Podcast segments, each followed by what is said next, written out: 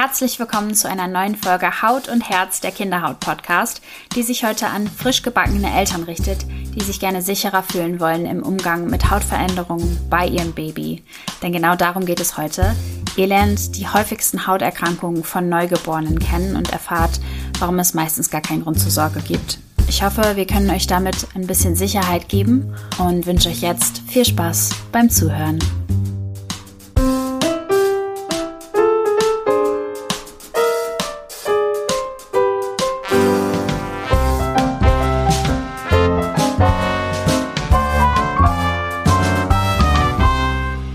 Guten Morgen und herzlich willkommen zu einer neuen Episode von Haut und Herz, dem Kinderhaut-Podcast mit Dr. Tatjana Braun und mit mir Dr. Felix King. Wir haben uns heute ein ganz wichtiges Thema rausgesucht und zwar soll es heute um Hautprobleme bei Neugeborenen gehen.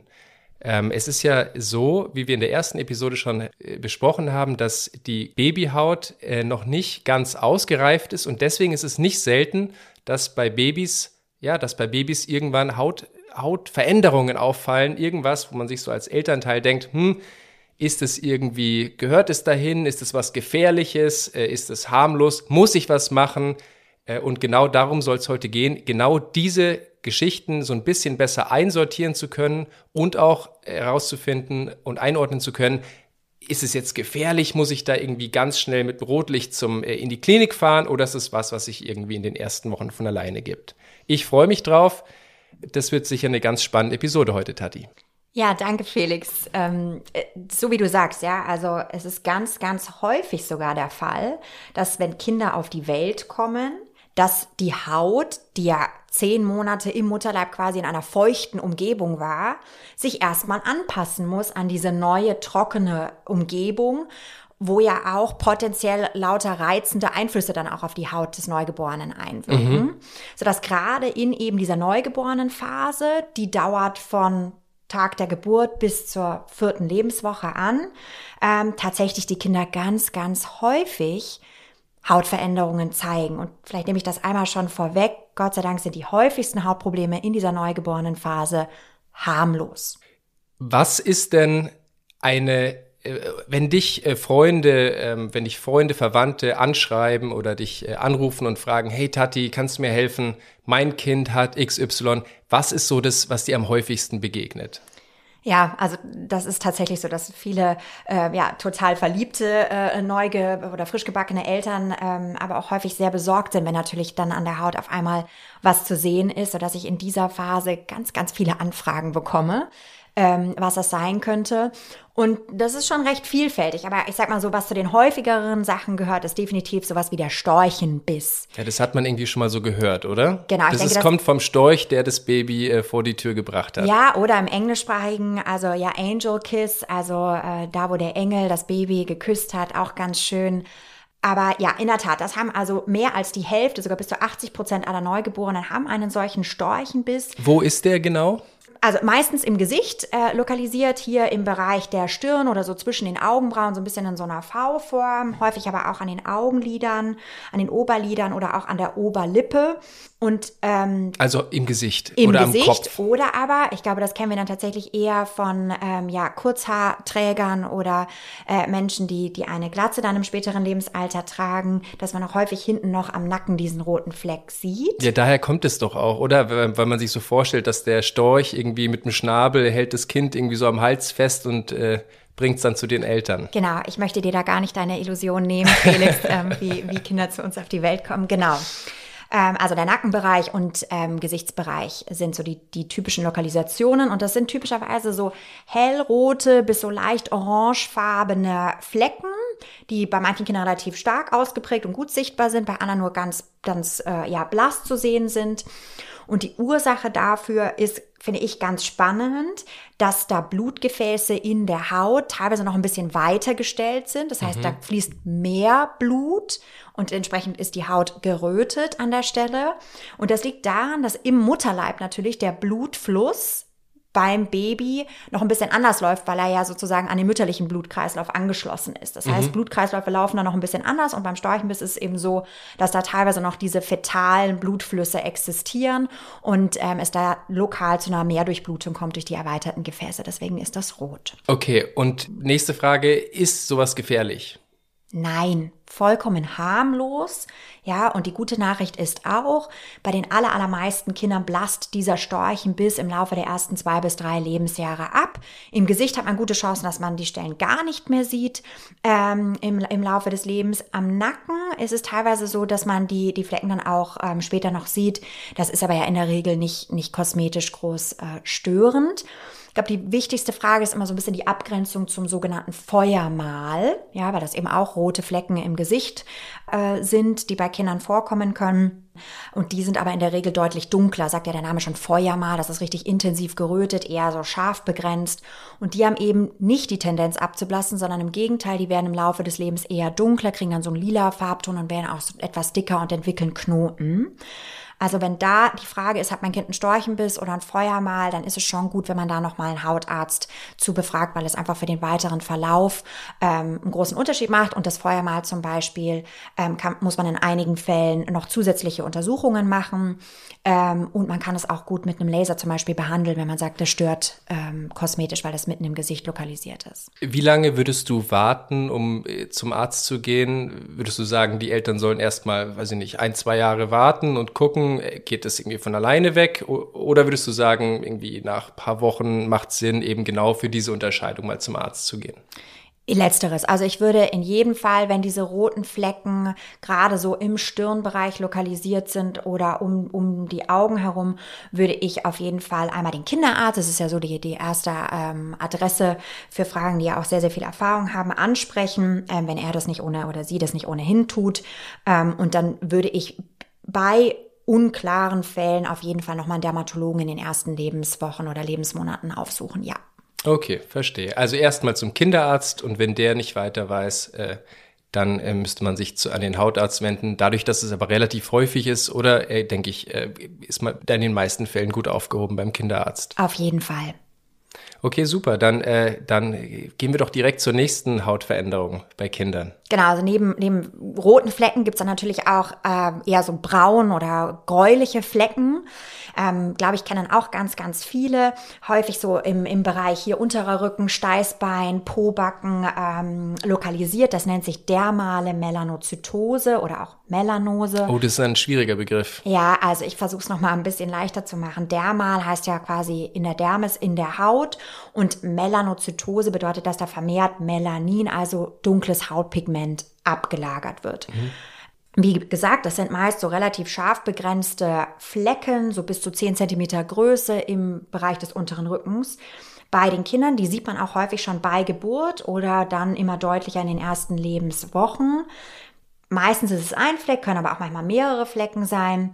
Und ähm, die entstehen, weil die pigmentbildenden Zellen in unserer Haut, die also das braune Pigment bilden, die wandern ja auch während der Entwicklung im Mutterleib quasi an die Stelle, wo sie am Ende hingehören, nämlich in die obere Hautschicht. Aber in manchen Fällen stranden die quasi in der mittleren Hautschicht, bilden da ihr Pigment und dann schimmert quasi dieses dunkle Pigment als gräulich brauner Fleck an der Hautoberfläche durch. Also es sieht wirklich anders aus als ein klassisches Muttermal. Ähm, erinnert eher so ein bisschen an ein Hämatom, also einen blauen Fleck. Das ist auch tatsächlich manchmal die Frage dann an, an mich als Kinderhautärztin. Ist das ein blauer Fleck von einem Unfall oder vielleicht sogar von einer Kindesmisshandlung oder ist es einfach eine angeborene dermale Melanose?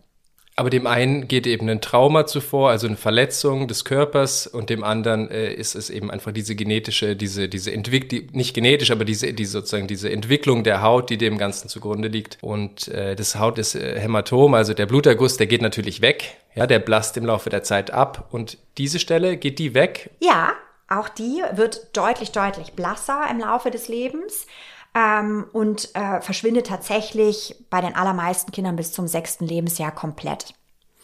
Und die dermale Melanozytose, über die wir gerade sprechen, die äh, tritt, äh, wie du mir im Vorgespräch gesagt hast, ja besonders bei Kindern auf, die äh, mehr Pigment in der Haut haben, also insgesamt eine dunklere Haut haben, weil einfach mehr Zellen da sind, die Pigment produzieren. Also die Wahrscheinlichkeit, dass solche Pigmentstörungen auftreten, größer ist. Genau. Habe ich das richtig verstanden? Genau, absolut. Also wenn wir jetzt zum Beispiel mal sagen, wir haben, sehen ja häufig auch Kinder äh, mit asiatischen Wurzeln oder afrikanischen Wurzeln als Beispiel, ja, dort sind die Eltern in aller Regel gar nicht groß besorgt, weil die das schon kennen, ne? weil das ganz, ganz häufig ist, wenn die Haut von vornherein einfach mehr Pigment bildet, dass eben auch diese Art von dunklen Flecken, die auf eine, äh, quasi eine Vermehrung an Pigment zurückzuführen sind, häufiger auftreten. Bei jetzt sehr heller Haut sind diese dunklen Flecken eher seltener und deswegen auch häufiger Anlass zur Sorge, sind aber so und anders komplett harmlos. Tritt allerdings so eine dermale Melanozytose im Gesicht auf, ja, das gibt es auch manchmal, speziell hier so um den Bereich äh, der Augen dann kann es auch sein, dass mal das Auge selber, also die Bindehäute so leicht gräulich erscheinen. Mhm. Dann sollte man in jedem Fall zum Arzt, dann sollte man auch das Auge nochmal speziell untersuchen lassen. Und nur bei diesen Kindern ähm, mit der, den, der Malmelanose im Gesichtsbereich ist es auch so, dass da das Risiko für schwarzer Hautkrebs etwas erhöht ist. Das ist aber nicht der Fall äh, an der typischen Lokalisation, zum Beispiel im Steißbein. Okay, also ich, äh, wir merken uns äh, dermale Melanozytose im Prinzip sieht aus wie ein großer Leberfleck, tritt typischerweise am Stamm auf. Wenn er im Gesicht auftritt, sollte man vielleicht äh, einmal mit einem Kinderarzt drüber sprechen oder mit einem Kinderhautarzt. Okay, jetzt hatten wir schon rote Flecken und wir hatten schwarze Flecken. Kommen wir zu gelben Krusten auf der Kopfhaut. Genau, sieht man ja, glaube ich, super häufig bei den Neugeborenen oder bei den sehr jungen Säuglingen, dass die eben diese gelben, so ein bisschen fettig glänzenden Krusten an der Kopfhaut haben. Die Kopfhaut selber sieht total normal aus, das heißt, sie ist nicht groß gerötet, ähm, aber das ist in der Tat ein häufiger Beratungsgrund für die Eltern, weshalb sie zu einem Kinderarzt oder zum Hautarzt kommen, weil sie sagen, oh nein, ich habe Sorge, dass da die Haare nicht wachsen können. Wie, wie werde ich denn diese, diese gelbe Kruste los? Und ich sage den Eltern dann immer erstmal, dass das super häufig ist, der sogenannte Kopfgneis. Kopfgneis. Kopfgneis nennt sich das, genau. An der Stelle, das ist was anderes als der Milchschorf, der auch in der Kopfhaut auftritt, den wir bei Kindern mit Neurodermitis sehen. Aber Kopfgneis super häufig beginnt, also ist nicht direkt bei Geburt vorhanden, sondern beginnt so meist im Laufe der ersten Lebenswochen und betrifft bis zu zehn Prozent aller Säuglinge, also auch was, was super häufig ist. Wir wissen allerdings nicht genau, wie es überhaupt dazu kommt. Ja, also wir vermuten, dass da auch gewisse Hefepilze, die bei jedem von uns auf der Kopfhaut leben, aber eben in gesteigerter Zahl vorkommen, die dann dazu führen, dass sich diese gelben, krustigen Auflagerungen bilden. Ist es denn so, dass die Kinder da sehr drunter leiden? Überhaupt nicht. Das ist ja, ähm, das ist auch immer eine gute Nachricht für die Eltern. Die Kinder stört das überhaupt nicht. Es sind allenfalls die Eltern, die sagen, oh, das sieht nicht, nicht so schön aus vielleicht oder ich mache mir Sorgen, dass die Haare darunter nicht wachsen könnten. Ähm, wichtig ist zu wissen, es geht wieder von alleine weg, dieser Kopfkneis. Das ja. heißt, ich muss nichts machen? Mm, kommt ein bisschen drauf an. Also ich tendiere eher dazu, die Eltern zu beraten, wenn es ausgeprägter ist, dass man schon diese Krusten sanft entfernt. Ähm, einfach weil es halt potenziell doch auch eine Infektionsquelle dann darstellt, wenn da oben wirklich so eine Krustenkappe die ganze Zeit drauf sitzt. Ich würde es einfach entfernen wollen. Ja. Einfach mit Olivenöl ähm, oder wie machst du es gerne? Ja, Öl ist schon mal ein richtiger Hinweis. Ähm, Olivenöl funktioniert nicht ganz so gut. Es gibt aber Präparate, die sozusagen aus verschiedenen Ölen ähm, zusammengestellt werden. Ähm, zum Beispiel das Baby-Bene-Gel. Ja, das gibt es in der Apotheke. Das ist speziell für diesen Zweck entwickelt worden und das trägt man eben als Gel auf die Kopfhaut auf, lässt es mehrere Stunden oder auch über Nacht einwirken und dann werden diese Krusten ganz sanft aufgeweicht und dann kann man das ähm, am besten mit ähm, einem, einem Kindershampoo äh, einfach auswaschen. Das braucht häufig mehrere Anwendungen, ja, aber man sollte natürlich tunlichst vermeiden, da jetzt irgendwie grob die Krusten abzukratzen, ähm, dass man die Haut darunter nicht verletzt. Mhm. Das bedeutet, ähm, das, dieses Gel, von dem du gesprochen hast, das Baby-Bene-Gel, das gibt's gibt's auch ohne Rezept. Das heißt, ja. das kann man einfach in die Apotheke gehen, kann danach fragen und das dann einfach selbst mal ausprobieren. Ganz genau. Und das würdest du auch empfehlen? Oder würdest du sagen. Ich würde, äh, das, ich würde das dann empfehlen, A, wenn es die Eltern stört und dann, wenn es ausgeprägter ist. Wenn es jetzt nur so ein paar gelbliche Schuppen sind, dann kriegt man das in der Regel auch so mit einer, ähm, mit der normalen, sag ich mal, Haarwäsche auch weg. Was man, auf was man achten kann, sind Selen. Haltige, also Selendisulfidhaltige Shampoos, so die klassischen Schuppenshampoos, ähm, weil die eben die Schuppen lösen und so ein bisschen aufweichen. Die kann man gut verwenden, paar Minuten einwirken lassen und dann sanft einfach mit einem Waschlappen versuchen, so ein bisschen mit Druck auch die Krusten dann abzunehmen. Aber wenn das nicht ausreicht, dann würde ich zu so einem Gel greifen, ja. Mhm es kann ja auch äh, passieren, dass die Kinder an anderer Stelle, äh, dass sich die Haut da besonders schuppt. Ja, also was wir häufig beobachten bei Kindern, die ausgeprägten Kopfkneis haben, ist, dass die Rötungen und Entzündungen in den Hautfalten entwickeln. Sprich, also hier so im Bereich der, der Halsfalte, weil am Anfang haben die Kinder ja einen sehr, sehr kurzen Hals und da liegt quasi Haut auf Haut. Im Bereich der Achselhöhlen oder in den Leisten, im Windelbereich, dass da Rötungen auftreten, die auch manchmal so leicht ja, nässend sind. Mhm. Ähm, das gehört tatsächlich zusammen. Wir nennen das seboroisches Ekzem. Und das macht eben typischerweise den Kopfkneis mit den gelben Schuppen an der Kopfhaut und diese roten entzündeten Stellen im Bereich der Hautfalten. Ähm, und da ist eher die Devise, dass man dafür sorgt, dass diese Stellen, dass da Haut nicht direkt auf Haut liegt und dass man die Haut schön trocken hält dass sich da einfach in den Hautfalten einfach keine Flüssigkeit sammeln kann, weil das ja. natürlich ein guter Nährboden ist für genau, alle möglichen feucht, Erreger. warm, Haut liegt direkt auf Haut. Ähm, da ist gerade die empfindliche Säuglingshaut neigt eben dann dazu, sich zu entzünden. Gut mit Wasser reinigen, wichtig, vorsichtig trocken tupfen, einfach mit einem Taschentuch oder mit einem Wattepad und dann gerne was zwischen die Hautfalten einlegen. Also zum Beispiel einfach so ein, ja, unten den Streifen von einem alten T-Shirt abschneiden, einem Baumwoll-T-Shirt, dann kann man das zum Beispiel da einlegen, dass da nicht direkt Haut auf Haut liegt. Mhm. Oder wenn die Entzündung relativ ausgeprägt ist, und auch das ist wirklich ein häufiger Grund, warum Eltern mich, mich ähm, fragen, ähm, als Kinderhautärztin, wenn es doll entzündet ist, dann empfehle ich immer eine zinkhaltige Paste oder Salbe, die quasi A antientzündlich wirkt und B wie so eine Art Hautbarriere bildet durch diese Extraschicht. Mhm, das, äh, das äh, macht auf jeden Fall Sinn. Jetzt ist es doch so, dass äh, bei den Kindern es manchmal äh, so ist, dass die Haut total trocken ist und so, so zu Schuppen neigt. Ist das normal? Ja, also gerade bei den Kindern, die, die frisch auf die Welt gekommen sind, in den ersten äh, Lebenstagen, ist es bei fast allen Kindern so, dass die Haut wirklich, wie du sagst, schuppig ist. Ähm, bei ungefähr der Hälfte aller Kinder, die zum Termin geboren werden, sieht man diese sogenannte postnatale Disquamation. Das heißt nichts anderes, als dass es nach der Geburt zu einer Abschuppung der Haut kommt. Mhm. Ähm, und bei Babys, die übertragen wurden, die also länger als die 42. Schwangerschaftswoche ähm, im Mutterleib waren, da haben das fast alle Kinder. Mhm. Und wieder meine Frage, ist das gefährlich? Muss ich mir Sorgen machen? Nein, nein, das ist einfach nur ein normaler Umstellungsprozess von feuchter Umgebung auf trockene äh, Umgebung und das vergeht von ganz alleine in der Regel in den ersten Lebenswochen. Okay, also wenn mein Kind so ein bisschen schuppig ist, wenn die Haut ein bisschen trocken ist nach der Geburt, brauche ich mir keine Sorgen machen. Ich äh, creme ein, oder? In jedem Fall. Und warte, dass sich das von alleine gibt. Genau. Okay, perfekt. Dann äh, noch ein ganz wichtiger Punkt, auch der ganz viele Babys betrifft, ähm, Windeldermatitis, also Entzündung im Windelbereich bei Babys. Da hatten wir, das hatten wir schon mal kurz angeschnitten in der früheren Episode. Was, was ist da wichtig? Was muss ich beachten? Genau, also ein Thema, um das eigentlich fast keine Eltern äh, herumkommen, weil jedes Kind, jedes windeltragende Kind entwickelt mindestens einmal im Leben eine Form der Windeldermatitis. Dermatitis heißt entzündete Haut, sprich im Windelbereich, Wunderpo. Das ist das, was, was wir ja auch kennen ähm, von, von unseren Kindern muss nicht in der neugeborenen Phase, also in den ersten vier Lebenswochen auftreten, kann auch durchaus danach auftreten. Ähm, und kommt dadurch zustande, dass auch hier wir wieder ein feuchtwarmes Klima unter der Windel haben.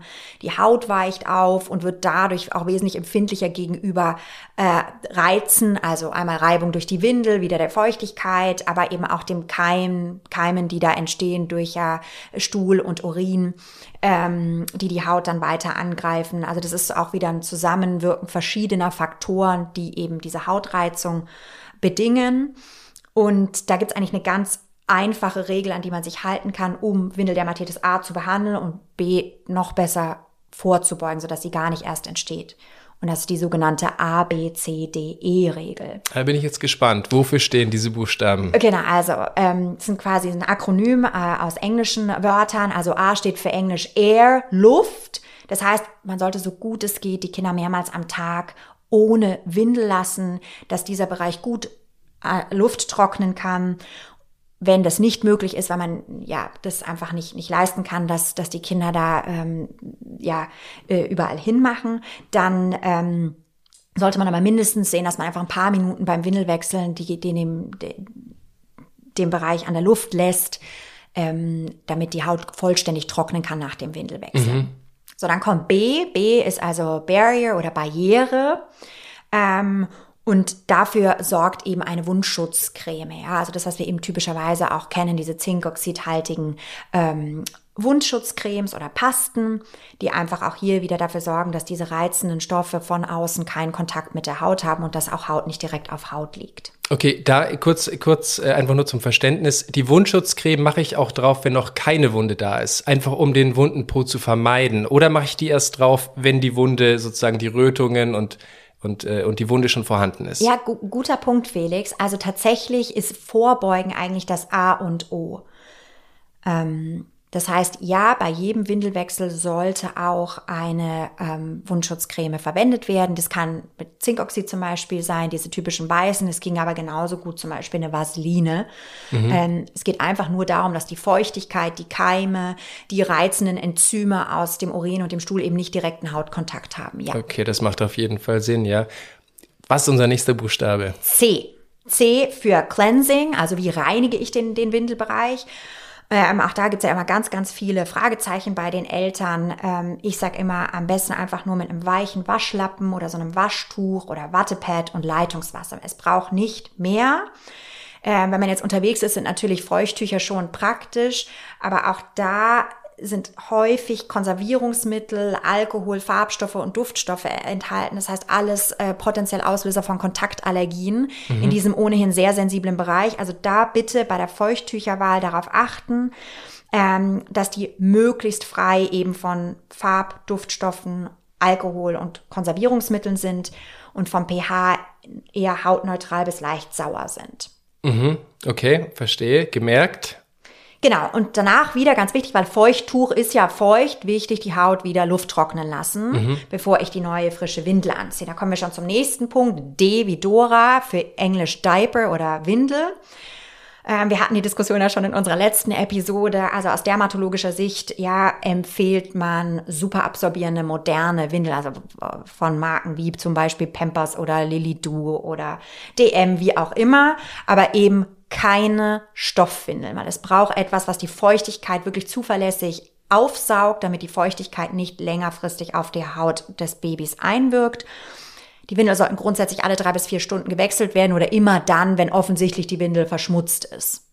Genau. Für alle die, die äh, jetzt so ein bisschen die, die Nase rümpfen und, äh, und so daran denken, dass äh, das natürlich ein gigantischer Müllhaufen ist, den man da produziert, ähm, die, die, äh, für alle die, die ähm, lieber Stoffwindeln verwenden wollen und keine Einmalwindeln, ähm, was würdest du denen mit auf den Weg geben? Genau, also wenn, wenn man sich dafür entscheiden möchte, ist das also auch in Ordnung, aber da muss man eben wirklich Sorge tragen, dass sobald die Windel feucht ist, ja, oder eingekotet ist, dass man die sofort wechselt. Also nicht lange warten, immer so ein bisschen wachsam sein und eben äh, man, äh, der Unterschied ist eben äh, klar, auf der einen Seite macht man weniger Müll, auf der anderen Seite muss man einfach wahrscheinlich häufiger wechseln, oder Tati? Und waschen. Und waschen, genau, das kommt auch noch mit dazu. Genau, da sind wir schon fast am Ende. Ähm, jetzt kommt E wie Education, also ähm, Aufklärung. Das heißt, wenn ihr jetzt alles von A bis D eingehalten habt, und trotzdem ja die wunden Stellen, die Rötungen im, im ähm, Windelbereich nicht besser werden, dann solltet ihr auf jeden Fall zu eurem Arzt, der euch nochmal berät, denn manchmal stecken auch andere Erkrankungen hinter einem roten ähm, Windelbereich. Das solltet ihr dann unbedingt abklären lassen. Okay, perfekt. Ähm, das waren jetzt ganz schön viele Punkte, muss man sagen. Aber ich glaube, für die, die sich, das ist ja das Gute am Podcast auch, dass man einfach nochmal zurückspulen kann und sich den entsprechenden Bereich nochmal anhört, äh, anhören kann. Aber ich glaube, das ist wirklich ein Thema, was ja im Prinzip alle Eltern mit, mit Babys betrifft, richtig? Korrekt. Deswegen sage ich es gerne gleich in dieser neugeborenen Phase, weil dann kann man sich häufig ähm, ja Leid ersparen. Und den Kindern auch. Genau.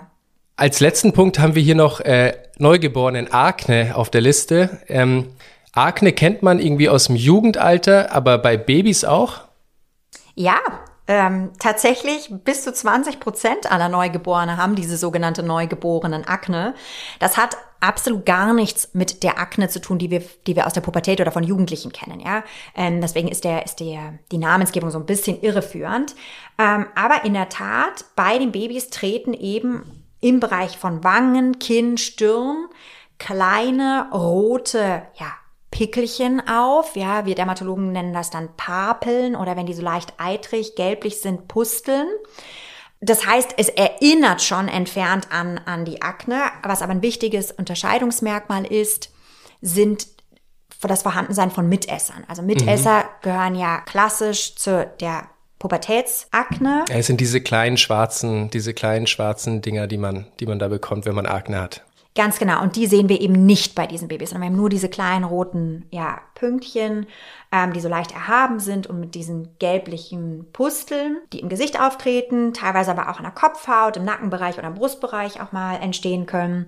Ähm, und die sind nicht direkt bei Geburt vorhanden, sondern häufig so nach zwei bis drei Wochen. Das ist häufig auch die Phase, in der ähm, ja die frisch verliebten Eltern dann Fotos machen wollen mit den Babys und dann kommen sie und sagen, oh weh, jetzt hat mein Kind aber überall diese Hautveränderungen ähm, bekommen. Was könnte das denn sein? Wie werde ich das schnell wieder los? Und dann sage ich immer den Eltern, keine Panik Panik, ist eine Neugeborenen-Akne, ähm, ist, ist vollkommen harmlos.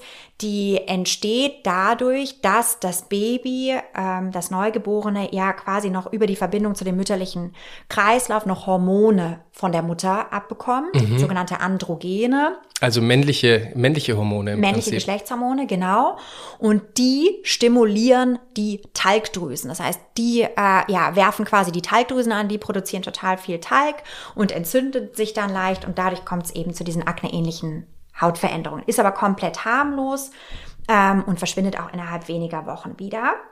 Das bedeutet, da brauche ich mir im Prinzip keine Sorgen machen, wenn mein Kind ähm, als kleines Baby schon Akne im Gesicht hat. Das ist eine ganz harmlose Geschichte, die sich nach wenigen Monaten wieder gibt. Ja, äh, nach wenigen Wochen häufig schon. Ich glaube, die einzige Sache, ähm, die man Eltern mitgeben kann, ist, ähm, dass ja, der meint es ja dann häufig gut und, und cremen dann ähm, in der Hoffnung, dass die Akne dann weggeht. Tatsächlich ist da eher Zurückhaltung geboten, denn wenn man das so richtig schön einfettet und einölt, ähm, dann kann sich das tatsächlich eher verschlechtern. Ah, okay. Ähm, also lieber Abstand von so sehr fettreichen Salben oder Ölen ähm, und einfach Geduld haben und abwarten wird von alleine wieder verschwinden. Das ist auf jeden Fall, das sind auf jeden Fall gute Nachrichten. Jetzt haben wir ja schon eine, eine ganze Liste an verschiedenen äh, Hautproblemen von Babys, sind wir zusammen durchgegangen. Ja, wir hatten am Anfang den Storchenbiss, äh, sind mal diese roten Flecken, dann die dermale Melanose, das waren diese schwarzen Flecken, die besonders am Stamm, aber manchmal auch im Gesicht auftreten. Dann hatten wir Schuppung, Schuppung auf der Kopfhaut, aber auch am Körper und wir hatten äh, die neugeborenen Akne und das sind ja, hast du uns erklärt, alles Hautprobleme, die eigentlich sehr harmlos sind, oder? Genau, und die auch wieder äh, innerhalb von wenigen Wochen oder innerhalb weniger Jahre dann auch ohne Behandlung von ganz alleine wieder verschwinden bei den aller, allermeisten Kindern. Das heißt, kein Grund zur Sorge. Okay, aber viele Eltern fragen sich bestimmt auch, wann muss ich mich denn, wann muss ich mir denn Sorgen machen? Also was wären denn so Zeichen, ähm, wo ich an der Haut sehen kann, dass mit meinem Kind ja wirklich was nicht stimmt, wo ich wirklich irgendwie ja entweder in den nächsten Wochen oder vielleicht sogar sofort einen Arzt auf, aufsuchen sollte, weil irgendwie Gefahr im Verzug ist. Was sind so Zeichen, ähm, auf die man achten kann? Genau, also wenn man das so wirklich eher allgemein ähm, sagen würde, dann ist es immer so, und Eltern kennen ja auch ihr Kind, ne? die haben ja mhm. ein gutes Gespür auch für, für ihre Kinder. Wenn jetzt im neugeborenen Alter Hautveränderungen auftreten und das Kind krank wirkt. Das heißt, das Kind hat Fieber, es mhm. ist schlapp, es schreit zum Beispiel weniger oder nur noch ganz schwach, es trinkt nicht mehr gut, es lässt nicht, nicht äh, ordentlich äh, Urin, die Windel ist nicht mehr voll. Das wären alles Anzeichen, ähm, dass man mit den Kindern sofort zum, zum Kinderarzt äh, ähm, gehen sollte. Ähm, aber wie gesagt, die Eltern merken ja, wenn sich was am Verhalten des Kindes ändert oder das Kind, wir sagen dazu, nicht ordentlich gedeiht. Ja, mhm. ähm, das, das wären so kritische Anzeichen, die einen auf jeden Fall zum Arzt führen sollten. Aber das ist Gott sei Dank die Ausnahme. Toll, Tati. Vielen Dank. Das war ein toller Überblick über die häufigsten Hautprobleme bei Neugeborenen. Ähm, da gibt's ja wirklich relativ viele. Ähm, zum Glück sind die meisten aber harmlos. Äh, vielen Dank dafür. Ich habe, äh, glaube ich, viel mitnehmen können heute. Ja, ich bedanke mich auch, vor allem bei euch Zuhörern und Zuhörerinnen, für euer Interesse. Hatte euer Baby vielleicht auch Geburt oder in den ersten Lebenswochen Hautveränderungen, dann teilt doch sehr, sehr gerne mit uns und der Community eure Erfahrungen. Schreibt uns über Instagram. Vielleicht habt ihr ja auch Fragen oder wollt konkrete Themen nochmal gerne mit uns besprechen. Dann nehmen wir die auf für die nächsten Episodes. Wir wollen gerne von euch hören, was euch bewegt, was eure Fragen sind zum Thema Kinderhaut und freuen uns von euch zu hören. Bis dann. Tschüss. Der Haut- und Herz-Podcast wird produziert von Sepia. Die Aufnahmeleitung habe ich, Johanna, übernommen und die Musik kommt von Felix King und Luke Larsen. Wir danken dir ganz herzlich für dein Interesse an unserem Podcast und fürs Zuhören und würden uns sehr über deine Fragen, deine Anregungen oder deine Kritik freuen, die du uns gerne über unseren Instagram-Account Haut und Herz-Podcast zukommen lassen kannst.